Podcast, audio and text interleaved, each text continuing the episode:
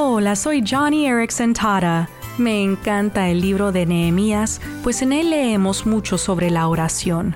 Por ejemplo, cuando Nehemías oyó que los muros de Jerusalén habían sido derribados, se sentó, lloró, ayunó y oró durante días. Después de pedir a Dios que le concediera favor ante el rey de Persia para reconstruir los muros de Jerusalén, dice en el capítulo 2, El Dios del cielo nos ayudará a tener éxito nosotros, sus siervos, comenzaremos a reconstruir esta muralla. Me encanta la humildad de este hombre, pues él no era contratista, pero en oración y humildad confió en el poder de Dios. Y así fue. El rey le dio a Nehemías todo lo que necesitaba para construir.